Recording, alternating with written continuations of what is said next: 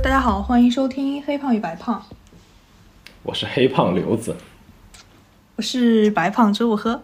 那今天是我们的第一期节目，我们先来做一下自我介绍吧。那刘子先来。好，刘子，刘子先来。好的，首先我给大家自我介绍一下，这个自我介绍就很像，因为我现在在上大学嘛，在大学已经做过无数次的自自我介绍，每一次做自我介绍之前，我都会觉得自己站在台上，面对着台下乌压压的观众，然后就会有一点点紧张。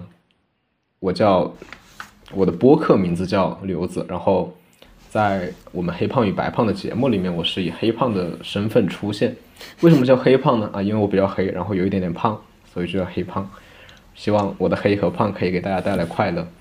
然后为什么叫刘子？嗯，本来的意思，它是我的名字前两个字是刘和子，然后刘子是流是流水的那个流，子是大家都知道那个名字里面很常用的那个字。我当时起这个名字的时候是想子，它是一个。木头嘛，它是一个比较适合用来做各种家居建材的木头。然后流呢，就是这样的一个木头，它可以流到各样各种各样的地方去。或者说，我是我把自己看作是这个子的流派之一，就是我可能可能这个这个这个世界上有很多很多像我一样的子，然后但是我只是它其中的一流，然后同时我也是 有有自己个性的一流。啊，这是一个主要的原因，还有一个比较次要的原因，是因为“流子”，“流子”这个词语在我们家乡这边的方言是，就是类似于流氓或者无赖这样的一种，然后就很有意思。我当时也是觉得很有意思，就起了这样“刘子”的这样一个名字。那么，阿周是为什么会起这样一个名字呢？哎，为什么你的自我介绍说了这么多，等会儿会显得我的自我介绍很随意？啊，这这有什么关系呢？这，嗯，那我取这个名字是，呃，我名字里面有一个字会经常被大家念错，念成周。那周这个字就是也是伴随了我很多年，嗯，算是我的一个外号吧。然后有的时候大家也就这样叫我。那粥不喝是因为，嗯，我我不爱喝粥，嗯，就就就这么简单。那，那看来我们的白胖老师确实是一个在生活中比较随意的人。嗯嗯，是的。嗯，也也不全是吧，就可能白胖老师还是有一些自己的偶像包袱，不想承认自己在生活中有些时候是一个比较随意的人。那其实都叫白胖了，也也能看出来没有太多偶像包袱，有不多。好大众。想要介绍一下我们做这个播客的原因吧。那其实这个播客是由我牵头的，嗯，黑胖老师是之前我的一个网友。那我想做播客的原因，首先第一个是，嗯，我认为播客是一个可以安放日常的地方，嗯，记录一下自己的想法。那第二个就是，我还是想要通过这样的形式来锻炼一下自己的表达能力吧，一个养成系的播客。对，欢迎大家 持续的来养成我们，来来来看我们的这种养成过程。那我当时问刘子要不要一起做播客，嗯，刘子非常迅速的就答应了这个提议。嗯，那就是今天也想要借这个机会问一下刘子老师，为什么为什么这么确信和和那么迅速呢？呃，刘子老师是这样的，刘子老师。答应什么东西永远是特别迅速，然后有 对，然后是这样的，刘子老师是这样的。然后我为什么要答应的这么迅速呢？可能我觉得第一个原因是，就是跟阿周之前也交流过很多次嘛，我们在网上有过很多的交流。我觉得，嗯，我们交流的过程让我觉得很有趣，就是我很喜欢这种和朋友交流自己，就是交换自己的看法。就很多时候。可能跟朋友的交流，它并非一个大家对某个事情的看法都一样，但是在这种就是相互相互有不一样的看法的碰撞之下，我反而会觉得很有意思。我们能够看到一些不一样的声音。更有意思的是，这个声音居然还是啊自己的朋友，这样就是相当于是大家在一个比较安全的环境下进行的一个交流。我们不会因为对方有不同的观点就觉得就觉得会呃对方可能就是会去猜测对方可能是一个什么样的人。就相反，我们是在已经了解了对方是一个就是自己啊比较认同的人之后，然后才会去。在这样的条件下面去交流，我觉得我很喜欢这样的交流，这是第一点。第二点就是，我觉得做播客也是一个表达的途径吧。我会很喜欢表达。我在生活当中可能不是一个特别擅长于去，呃，对着很多人或者说是去很。随意的表达自己的人，也不是一个会像 苏格拉底一样在大庭广众之下扯着一个人就问啊，你对我的看法有什么有什么意见？我不是这样的，我可能更加会比较内敛一点，然后就也会期待做播客能够让我更多的表达自我，甚至可以表达出潜意识里面我自己都没有发现的自我吧。哦，哇，苏格拉底，我们播客的档次一下就上去了。我们的播客是这样的，我们上可以谈苏格拉底，下也可以谈黑胖与白胖。呀，真不错。我想补充一点，就是刘子的第一点原因，嗯，这也是我做播客的一个原因，是就是我们为什么要做这样形式的播客呢？首先，第一是我目前处于一个很珍惜人和人之间交流，嗯，这样一个连接的状态，算是一个改变吧。我以前是一个并不太珍惜人和人之间连接，然后和人的交流也不太多的一个人。然后现在我发现，交流和链接是非常珍贵的事情。那播客有很多形式，我们做这个形式也是因为，嗯，首先刘子老师说了，朋友和朋友之间的交流是比较安全的。另外呢，我们认为，呃，观点在碰撞中可以怎么讲？激发出更大的火花吧。那接下来我想说一下我眼中的刘子是什么样的。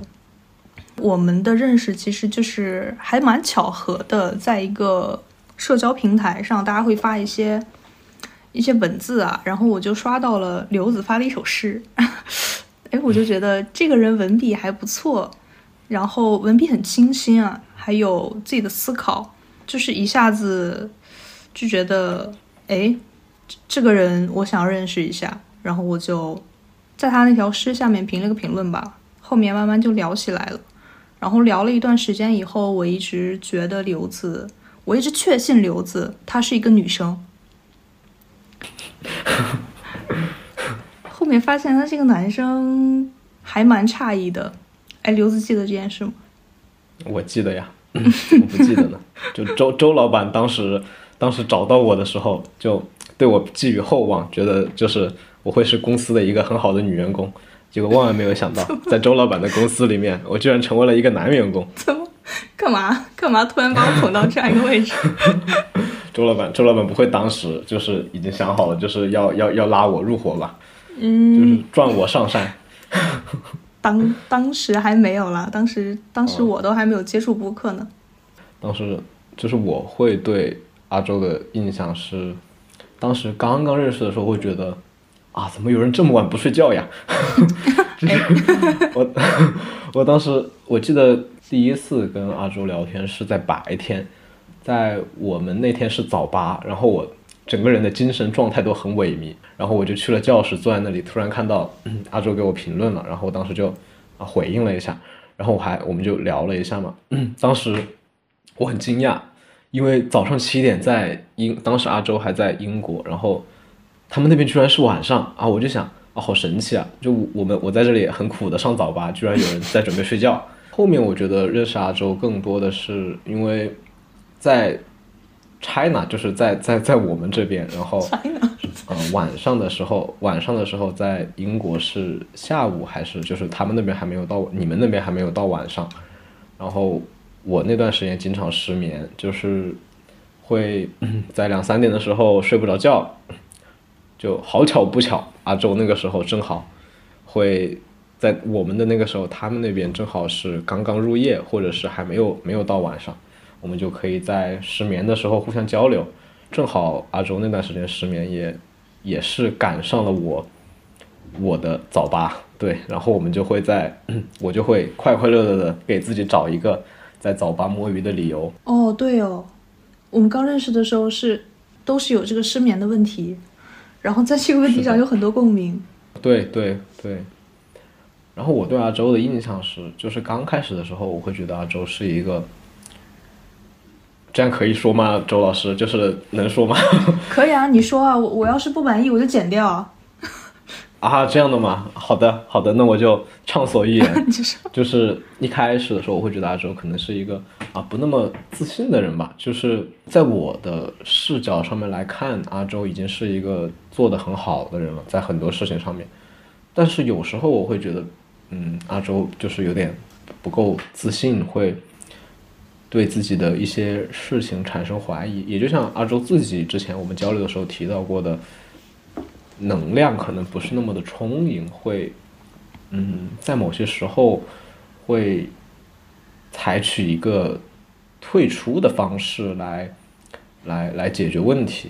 这是我觉得我跟阿周一个比较不同的地方。是的，我是一个很倔强的人，对。就是如果有了问题啊，这个问题我不把它搞定，我我就很难受，我就我就我就特别难受。是的，就是刘子还嗯，怎么讲，能量蛮充足的，这是我们一个不同点吧。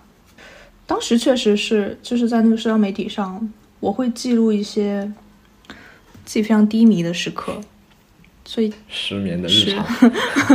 所以那个社交媒体就类似于我的一个。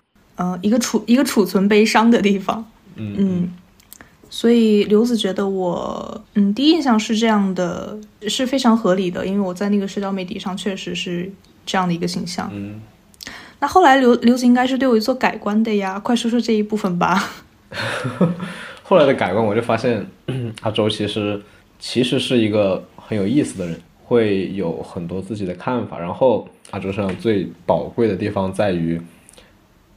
可以与周围的环境，就是可以自觉的意识到自己与周围环境的差异，并且有意识的去保持自己身上的一些闪光点。比方说，我们之前会在交流的时候提到一些，呃，因为阿周是学商科这个方向，这个可以说吗？就是商科的方向。可以啊，可以啊。在商科的方向可能会面临一些。呃，价值的评估问题，可能商科的专业会让人对各种价值都抱有一个呃绝对理性人的评价，但是阿周在这方面他会有意识的去保留自己呃感性的那一部分，会因为这件事情觉得阿周是一个很能够有自己的看法的人。我觉得我们。需要有一些东西让我们来超越于社会上面的各种现象或者说潮流，总得有些东西让我们坚持我们自己，而不是真的被社会的各种话语所同化。然后我觉得阿周是在这个方面做的很好的一个人。哎呦，评价好高啊！那当然，毕竟录播课嘛，夸一波。对，那我觉得这其实也是我和刘子的不同点吧。那我是一个商科学生，刘子是一个中文系的学生。有的时候我看问题的角度会更怎么讲，功利化一些；刘子的角度会更理想化一些。是的，理想化一些，情感化一些。我觉得这是不同，也是互补吧。我个人是非常看重这样的互补的。所以，在我看来，刘子是和我有相同点和不同点的一个人，所以在我的角度看来，是一个非常理想的播客伙伴，所以就会邀请他来做播客。感感谢周老板，感谢周老板，客气客气。感谢周老板给我这个机会，周老板，小黑胖，客气。以后以后就是有有加班的时候，记得就是百分之三百的这个工资补贴。百分之三百只在节假日，只在节假日。啊啊啊！这样啊，这样啊，周老师，那我们接下来要聊点什么呢？那刘子对我们这个播客有一个什么样的期待呢？啊，我期待我们有朝一日走向世界，能够就是打响我们我们黑胖与白胖的品牌，在未来不久的将来，我们能够超过超过一众大牌播客，最终走出我们自己的一条路啊！这这以上都是啊，阿周就是就是事前跟我跟我发了五毛钱让我说的，然后接下来就是我我自己的看法是，我觉得做播客嘛，就是啊做自己嘛，做做做别的东西我不会，做自己我还是很会的，就是去聊一聊自己的看法呗。我并不奢求有更多的人能听到我们啊，但是我确实很希望能够有更多的人愿意听我们来说话，愿意听我们来交流。就是我不会把重心放在我会期待我们有很高的播放量，我们有很多的点赞，我会更期待有更多真正面临着我们可能即将讨论的问题的人能够听到我们的播客，呃，能够从我们的观点当中能够能够对自己现在的状况有一些小小的帮助，我觉得，嗯，这是我所期待的。嗯，我觉得这也是我所期待的，就是也不希望这个博客大红大紫吧。嗯，希望可以在分享观点的过程中给予大家一些陪伴，也也收获到一些陪伴。其次就是希望这个播客能持续做下去，就就就这么简单。唉，他家但愿富贵，贱妾与君共扑迷。突然想到昨天背的一句诗，什么？这个会剪掉，我听不懂。啊，就我我会解释，就是 别人家都都希望啊家里面多富贵啊，然后啊我呢，我这个贱妾就是贱妾，这个大家应该都听得懂。然后啊，只希望能够和我们的黑胖与白胖一起一起铺一铺床垫，铺一铺草席。我不期待我们能够大红大紫，只希望。就是一直都能够好好的做下去。哎呦，好的，谢谢你的祝福。好，没没事，这这这是我们的祝福，因为我们是一起做这个节目的呀，阿周。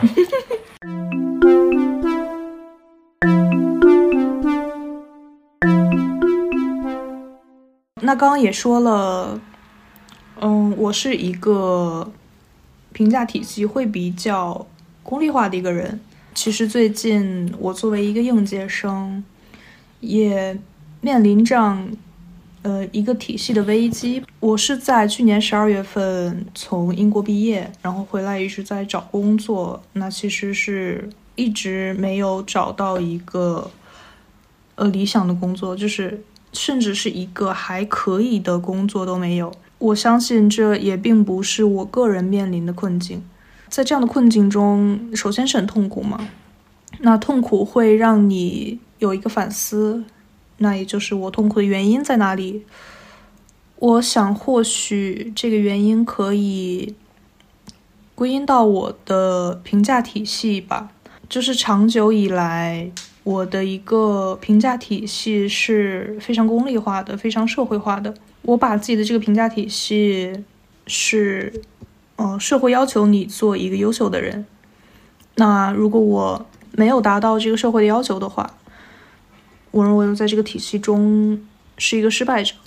或许我的痛苦是来源于这里。那想问一下刘子有什么样的体系呢？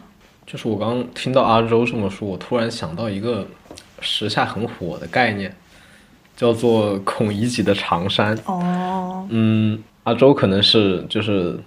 English 孔乙己就是 外国外国来的孔乙己，这个孔乙己他，对吧？就是啊，他不穿长衫，他可能穿的是燕尾服啊啊！孔乙己难以脱下自己的燕尾服。当然，这是两个，这这其实是两个问题了。就是阿周刚刚说到的是关于社会评价体系的问题，然后孔乙己所面临的是一个就业问题。这两个问题他们有联系，但我觉得它是两个问题。就是阿周刚刚说到社会评价体系，可能大概是在讲。啊，自己可能在以往的社会评价体系中，觉得自己不以以成绩为导向的，以嗯以这个社会要求或者说社会需求所导向的供需所导向的社会评价体系中，觉得自己的自己不再被社会所那样需要。呃，然后我想说，我的体系是什么呢？我是一个 灵活体系，就是 make 体系 great again，就是。我们的体系再次伟大，就是我会有各种各样的体系在我的脑海之中徘徊。当然，我不会在同一个时间段选择很多体系。我的所有体系都服务于一个最终的要旨，他们的都服务于让我快乐。让我从体系中获得获得价值，嗯，让我能够在体系中很悠然、很自得的去进行一些活动。我会尝试各种各样的体系，大学尝试过很多体系，包括一些，嗯，可能在大家面前会被评价为不太好的那样的一种体系，我会觉得说，呃，大学嘛，就是要跟室友处好关系，然后要快快乐乐的、痛痛快快的。娱乐四年，这是我曾经可能的一个体系，嗯，啊，但是在这种体系中，我发现娱乐本身它也并非能够让我获得那样多的价值的感觉，呃，之后我就投向了投向了学术体系，我就开始幻想自己是一个啊学术 genius，就是一个天才，哇哦，啊，就是 genius，我都拼错了，应该就他可能天才英文不叫 genius。然后，对的，对的，我就开始想啊，对的，那太好了，那果然果然我是一个学术 genius。妈呀！然后我就我就开始开始想，我要在这个方面就是努力嘛，然后，嗯，在这个方面就是做一些自己想做的事情。嗯，我对自我自己的自我效能感是比较强的，就是可能我失败过很多次，但是只要成功了一次，我就会很开心。嗯。我我可能是这样一个灵活评价体系的人吧，然后从小到大我都是一个有着很灵活评价体系的人。说到原因的话，可能原因并不是那样的轻松。我可能会就像阿周刚刚提到的社会体评价体系的崩塌，我会因为各种各样的原因导致体系的崩塌。也就是说，我的体系是很容易崩塌的。这好像是一个很有意思的问题，就是大家眼中。我的体系是灵活的，但事实上，这种灵活是因为旧有的体系很容易崩塌。我是一个在维持体系的方面很脆弱的一个人。比方说，小时候、初中的时候，那会儿，嗯，成绩的下滑，然后对自己自我自我掌控能力的下降，会让我觉得在旧有的体系中我很痛苦。那时候每天晚上，我都会在。短暂的放纵自己之后，就是短暂的让自己投身游戏、投身投身娱乐之后，呃，躺在床上思考人生的问题，思考我从哪里来，我要到哪里去，我要成为一个什么样的人。这样的标准让我很 痛苦，因为那个时候我会把自己，也就可能像阿周一样，会嗯，将成绩作为自己社会评价的很重要的一部分。我会想，我没有做出成绩，那么我不是一个很值得被表扬、值得被爱的人。我会因为这件事情特别痛苦，但是我当时也没有想过说要怎么解决这个问题，我只是沉浸在这种痛苦当中啊。但是时间它是会过去的，就是这种痛苦持续了整个初中，然后初中初中人总是要毕业的嘛，就是我还是顺利的从初中毕业，成为了一名高中生。然后在高中这样体系就很明显的被重组了，它不来源于我自己自觉的重组，它更多的来源于一种外在环境对我的塑造。从这件事情之后，我自己总结出来的规律是，我需要自觉的，在我感到对旧有的评价体系所痛苦的时候，自觉的抽离出来，自觉的开始寻找一种新的评价体系，或者是更更进一步创造一种只属于自己的评价体系。自己的评价体系是很重要的部分。嗯，嗯，那像刘子刚刚说的，就是他会在初中的时候成绩不好的时候陷入某种痛苦。嗯，其实我也会有这样的表现。有一个很有意思的事情是，前几天我翻到我的小学同学录，我发现我写的梦想是考一个好学校，有一份好工作，嫁个好人。就是 这个这个现在说出来很很羞耻，为什么从小就会有这样的想法呢？嗯，那小孩的梦想不都是什么成为科学家、成为运动员什么的吗？嗯，我想或许这就是这种体系从小对我的一个塑造的这样一个表现吧。那那那阿卓现在实现了吗？考一个好学校。有一份好工作，嫁个好人，没有都没有实现。这引起我一个思考是，像刘子刚说的，那么他初中开始的评价体系，其实就也是和我非常相像的体系。是不是像我们这样这样文化背景、生长环境的人，一开始就被预设了某种体系，然后在这个体系面临崩溃的时候，我们才会去寻找另一种体系呢？我更愿意说，当这种体系它已经不适应于我们自己的时候，我们才真正的发现自己。或许这是一种找到自己的路。嗯，嗯，我觉得刘子说的非常对。嗯，其实这个体系伴随了我很很久很久，像我刚刚从说的，从小学甚至到大学，包括到大学，我都还认为自己是在这个体系中勉强站得住脚的人。是是，大学毕业以后，我发现怎么讲，二本学生在这个社会面临这样一种。嗯，尴尬的处境，呃，我面临这样体系危机的非常重要的节点。那我认为这个体系它其实有一个，它有一个表现是，你只你是一个只注重结果的人，一个好学校，一个好工作，一个好人，这其实是一个结果的一个判断。怎么讲？我认为这个体系是有它的漏洞的。一个好工作，什么样的工作是好呢？那。后面那一个就更加的令人无语。一个好一个好人，什么样什么样的人是好人？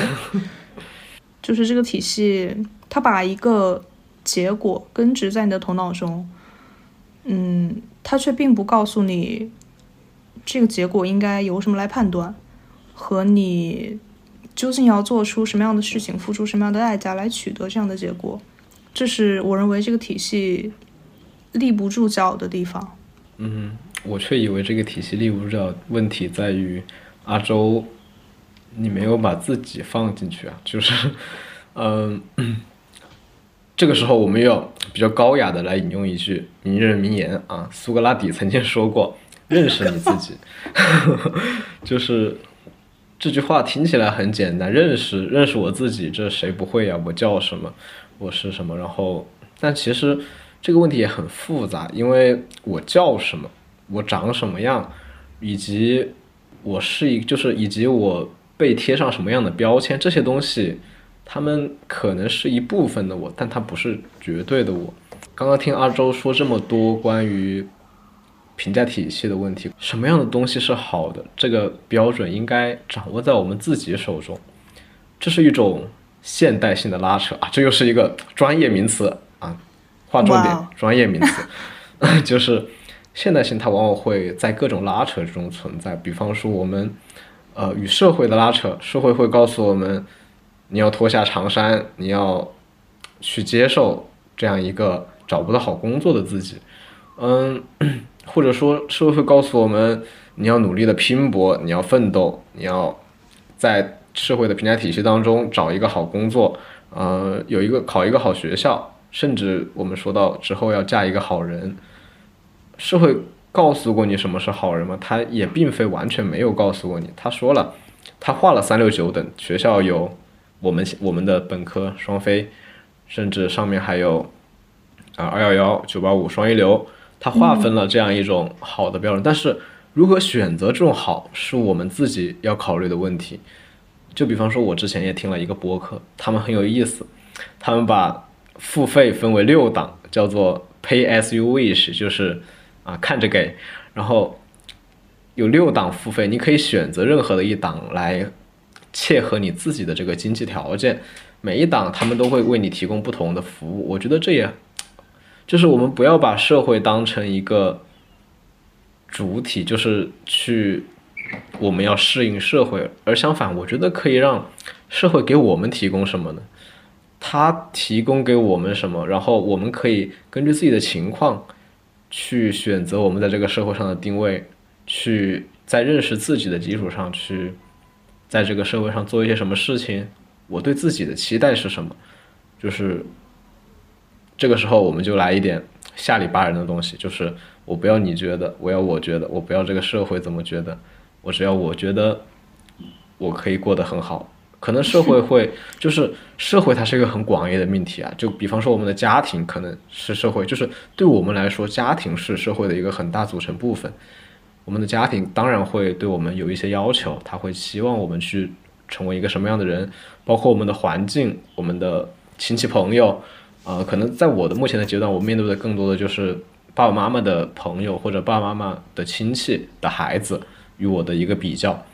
嗯，在这种比较中，很容易就会让我得出一种结论，就是我不行啊，我的水平不够，我没有能够跟他们站在同样的一个平台上面，就说明在这样的评价体系下，我是一个比较低的位置。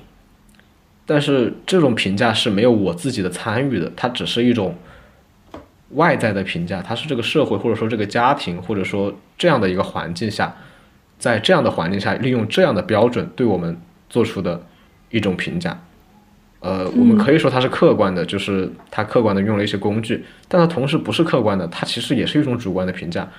这种主观的评价就让我觉得，好像是过年的时候，过年大家一起吃饭，就可能会有亲戚，就是啊，在在在背后这么说，就就让我一下子就想起那种村里的情报局，他们就会在背后说，其实社会也是这样的，它就是一个村里的情报局，它会在你看不到的地方。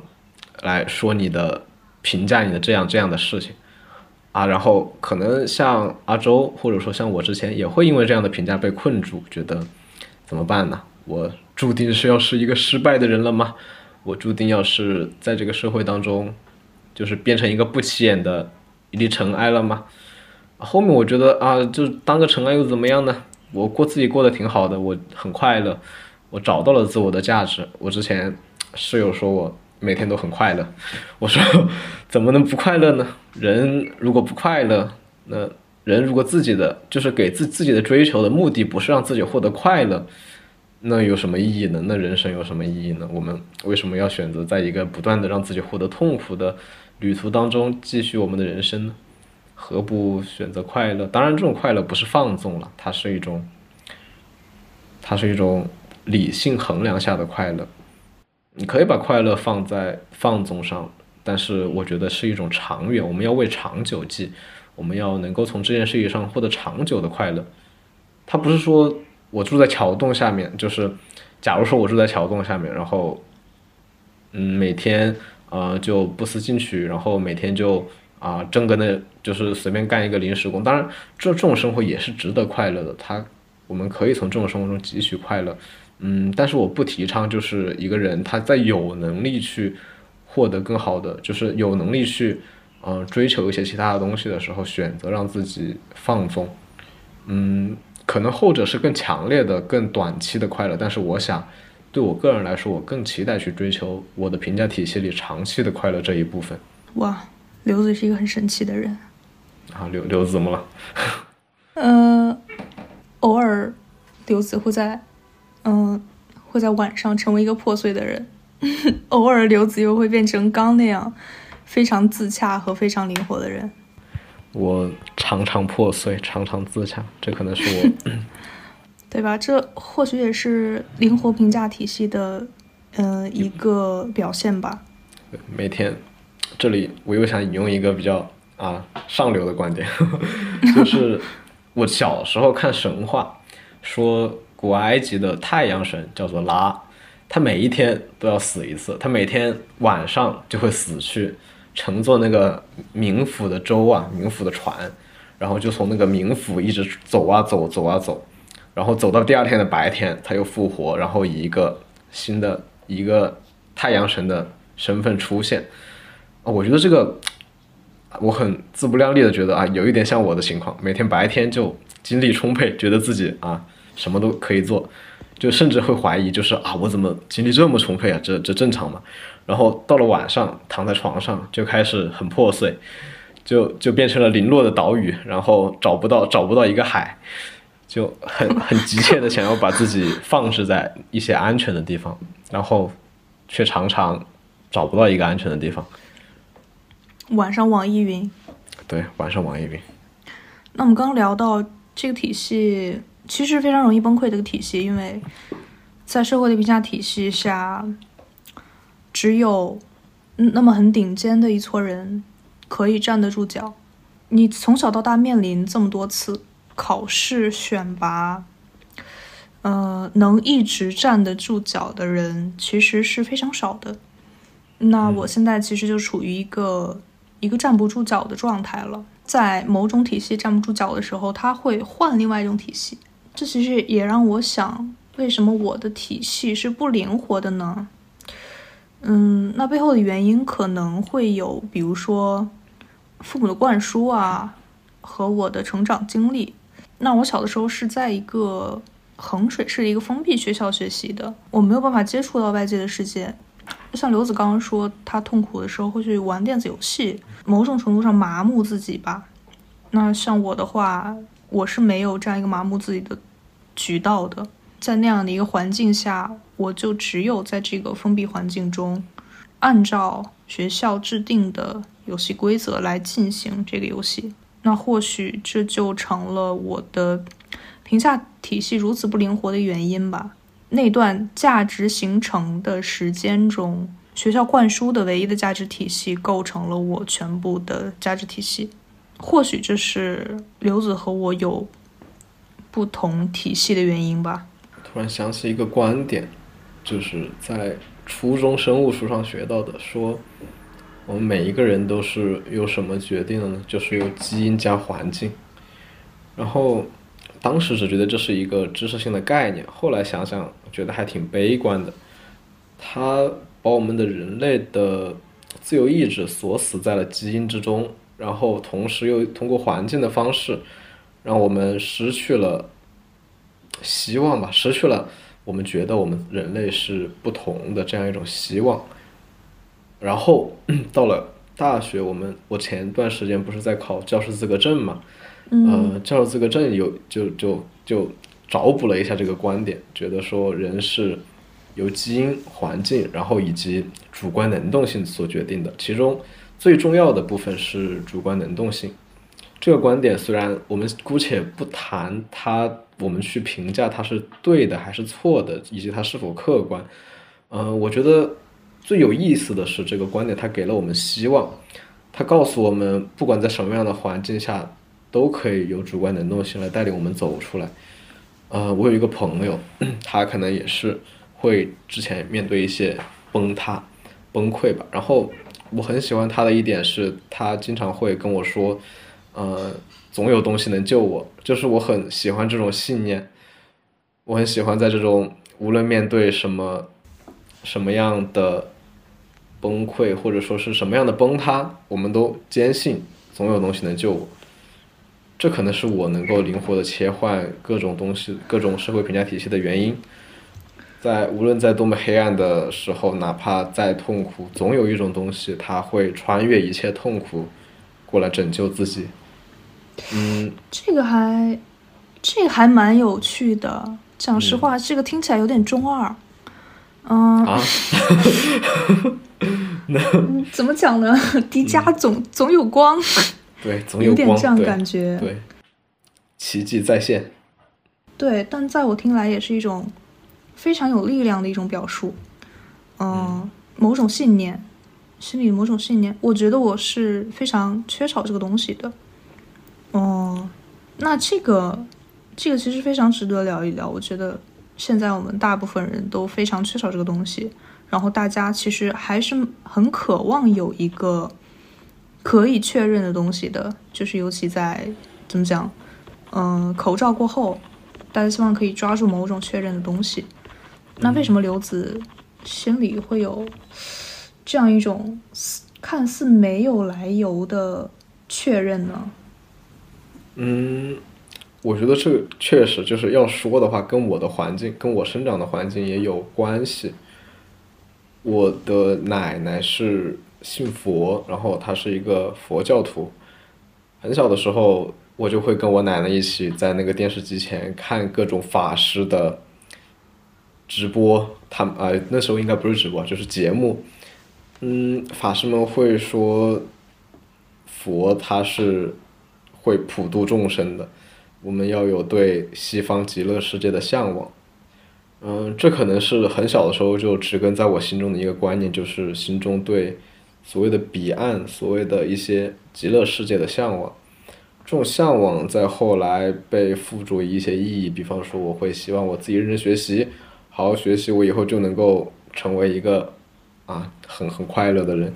嗯，这种拯救，它的来源很复杂。它一方面来源于我从小的这种熏陶吧，可以说，后面它也来源于我自己主观的一些接受。嗯，我我觉得我需要指出的就是这种接受，我们要谨慎，因为我们不要让自己让自己沉迷在超验拯救，也就是沉迷会沉迷于会有一个虚幻的上帝啊，可能世界不爱你，但是上帝永远爱你。嗯，啊，这样的 就就是这样的这样的光，它可能在某种时候会被具象化为上帝，然后这样的形象，不要创造这样的一个形象，没有必要，就是。呃，去准备一个基督教所谓的上帝去拯救自己，这样这样，我是我是不认同这种拯救的。我认同拯救是自我的拯救，就是哪怕这个世界再再怎怎么样，或者说是身处的环境再怎么样，总有东西能救你，并不是说总会有一个人，或者说总会有一种具体的东西会穿越一切痛苦过来拯救你，这是。不现实的，也是我不提倡去期待的。我期待的是，自己总会拯救自己。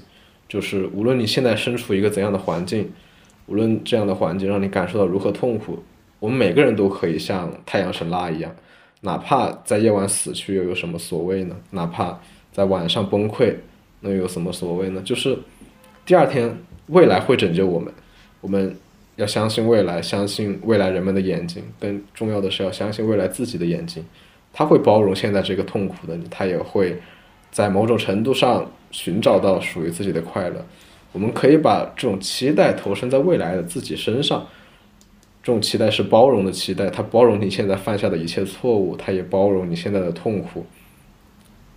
想想这些是不是会让人觉得从这种痛苦之中偶尔超拔出来一点点的，又或者？对吧？它可以让你感觉到快乐一点。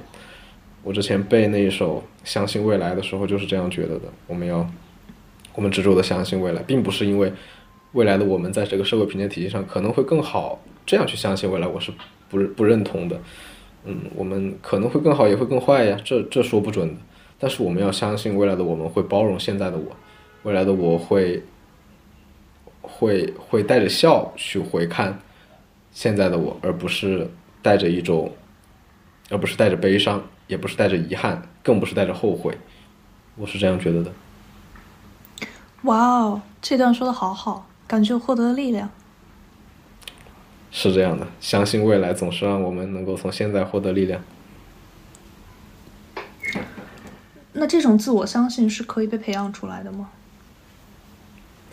我不敢说是每一个人都可以培养出来的，至少在我。就是我以我自己为实验田，是可以的，就是把期待转化一下。我们每个人都会有对未来的期待，就是就好像我们今天聊到的这个社会评价体系，我们会期待自己未来自己是在这个社会评价体系可能爬得更高。就像阿周之前说到的，要嫁一个好人，要找一份好工作，这些也是对未来的期许之一吧。就是我们可以觉得这种期许是很正常的。但是不要把所有的期许都放置在这个上面，这种重量会压得人喘不过气。我们可以放的轻松一点，像像一些观点认为的，嗯，像我很喜欢尼采的一句话，他说：“我只信仰一个会跳舞的上帝。”这句话听起来有点啊，甚至有点无厘头，但是确实很好呀。就是我们只信仰一个会跳舞的未来。未来将在将会起舞在我们的现在，我们用未来自己的期待去拯救我们现在的自己，是可以被培养的。你可以不断的在脑海中强化这种观念，试着去接受它，试着去了解它。呃，而且有一个很有意思的事情，就是我们现在也是过去的未来呀。你可以先试着包容过去的自己，就是我们可以试着先去包容过去的自己，跟自过去的自己和解。不要觉得过去自己做了什么不对的事情，过去的一切都是合理的，过去的自己做出了在当时最好的选择。先去包容过去的自己，然后才能够觉得未来的自己会包容现在的自己，是这样的。哇，你为什么心理这么健康？啊，那健康不挺好的吗？啊，阿周。嗯，很好啊，就是这个话题聊起来还蛮大的，就是一个自我认识和自我接纳这两点，其实对于大部分人来说是很难做到的。嗯，会因为过去的自己而让现在自己难过吗？会因为过去的事情没有做好吗？是的，是的，不断的陷入对过去的怀疑，对过去的挣扎，然后就陷入一种内耗。对，为什么会对过去有挣扎呢？嗯，好，阿姨，比如说，其实我在高中的时候成绩还不错，就是在班里面是。排名还不错那种，后面考到了一个本科院校，嗯，那么在过去我的评价体系中，那就是我，无非就是我的高中成绩排名嘛，在这个评价体系中，我还算是一个比较优秀的人，那是后面意识到了，其实这个学历并不高，我就会开始怀疑我的过去，啊，比如说为什么我不能。更努力一些，甚至我会把它归咎于一个不公平上。比如说，我是一个河南的考生，为什么和我一起，呃，在这个班里的，可以这样说吗？为什么和我一起在这个班里的，嗯，其他地方的学生，嗯，做比我简单的卷子，然后考的分数比我低那么一百多分，可我们却享受同样的教育资源？这。这是在当时的我看来是极度不公平的，那我就会陷入这种呃这样的想法里，一个是对于过去的自我的一个批判，另一个是对于世界的不公平。嗯，那这两种想法其实都是非常消极和非常耗费能量的。嗯，那我们在这个基础上去谈刚刘子说那个自我接纳和自我包容。对于我来说是比较困难的。我我可能我可能只能提供就是我的视角，然后，嗯，就是我是如何接纳过去那个自我的这样的一种视角，就是过去的事情它过去了，然后我们对过去投注更多的苛责，在我看来有一种方面是一种逃避。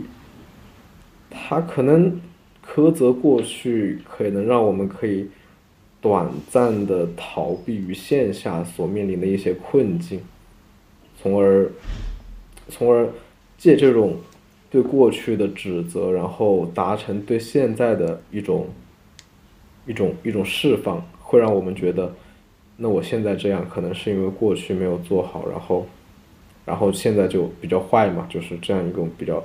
比较比较比较崩塌的现状，可能是因为过去的一些问题，啊，就可能现在我就上这个学校，可能也是因为过去的，无论说是环境还是我们自己的身上的原因，导致了这样的情况。就是我常常会想的两句话是，第一句是那又怎么样呢？就是就算我们这样了，我们过去失败过，但是。或者我们过去的选择让我们觉得自己错过了一些什么，但是那又怎么样呢？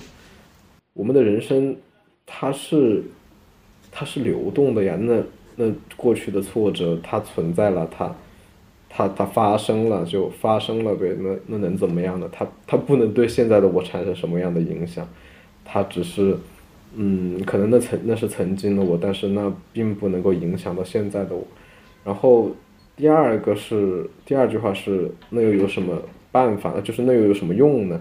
就是这可能是一种实用主义的观点，他是说，谴责过去的自己，它有什么作用呢？它对改善我们线下的环境是没有任何作用的呀。它甚至会让我们更加怀疑现在的自己，甚至把这种怀疑投身到整个的过去与未来，它没有用啊，它。既不能让我们获得快乐，也不能让我们获得自我效能感。嗯，它没有用，就是，这是我一个很很粗糙的观点，就是它没有作用。那既然觉得过去是不错的，是值得带着笑去回忆的，嗯，是有用的，它能让我们现在获得更多的快乐、更多的成满足感，以及让我们能够有更加的期待对未来的自己。那么为什么不这样想呢？就是就是这是可能是我们所说的一个主观能动性的体现。可能换一种思维去思考一下这个问题，会对我们都有好处。我明白刘子的意思，换一个角度去想，对于身心健康有所帮助。嗯，是这样的，内耗并不是一个想要控制就可以控制得住的事情。但是，我认为刘子也提供了一个视角，是当你认识到你在内耗的时候。这种觉察，或许对于自我就是有所帮助的。当有了这种觉察之后，你可以尝试停止，嗯，你也可以尝试换一种想法。我认为有这种觉察，就是改变的第一步。就是我不是说要大家不去回忆起那些不太好的部分，这是没有办法克制的。这个我相信每个人都是一样，我也会在晚上很破碎。这是很正常的事情，就是破碎那就破碎呗，那这丝毫不能影响我，还是，嗯，就是丝毫不能影响我对自己的自我评价，丝毫不能影响我觉得自己是能够做到，就是做到一个更好的人，在我自己的评价体系下，嗯，是，这是这是第一步吧，就是，嗯，有一个自我觉察，然后。嗯，有这样的状态也没有关系，你你可以沉浸在这样的状态中，反正过一会儿消失了嘛。人体总有一个自我调节，不要再因为陷入这样的状态而自我批判吧。嗯，这或许是第一步。哎，我们怎么聊到这儿了？我们我们的社会评价体系是是这样的，这可能就是我想解决我呃。阿周现在面临的社会评价体系的危机的一个办法吧，也就可以算作一种解决方案，从自我开始的一种解决方案。是的，是的，从从自我开始，从自我情绪的觉察开始。嗯，对。那最后我还想说一点是，或许这个体系的改变是非常漫长的，明显也不是所有人都可以做到像刘子这样。灵活的控制自己的评价体系，那对于像我们这样深陷在这个体系中并感到痛苦的人来说，大家可能要接受一点就是，嗯，我们可以带着这个疑问继续走下去。嗯，我们并不需要马上获得一个解决措施。或许我们要接受的一点是，未来我们可能都要在非常长的一段时间内带着这个问题。呃，去探索，去生活，就是不要放弃解决这个问题吧。其实之前我们在写大纲的时候，我就在想，按照一个论文的结构，最后我们应该要说一个解决措施。但像我们刚讨论了半天，其实也没有对这样的体系有一个很好的解决措施，反而是提出了一些对于自己情绪的。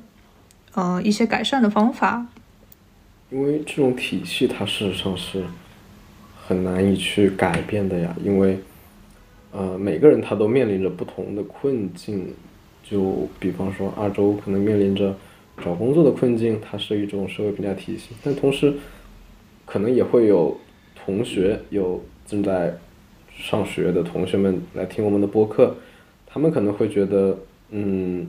可能学业方面是自己所面临的社会评价体系的困境，啊，每个人都面临自己的困境，这是，这从某种程度上来说，这个困境是带有主观性的，就是我会认为这种困境它其实来源于我们自身对自己的评价，因为是的，是的，这个困境它不是客观存在的，没有一个客观的东西站在那里告诉你说我叫困境啊，你要来打败我，没有，它是，它是。它是存在于我们自己内心深处的，它是我们自己给自己创造出来的困境，就它不是客观存在的。我觉得这一点大家可以放心的去想，那么既然它是自己创造出来的，那我们何不痛痛快快的去感受这种自己创造出来的痛苦呢？我一直觉得感受痛苦也是很有意思的一件事情啊。当你把痛苦看成了很有意思的事情，你就你就能够在痛苦中笑出声来。这就好像庄子可能会在他的妻子去世的时候依然鼓盆而歌。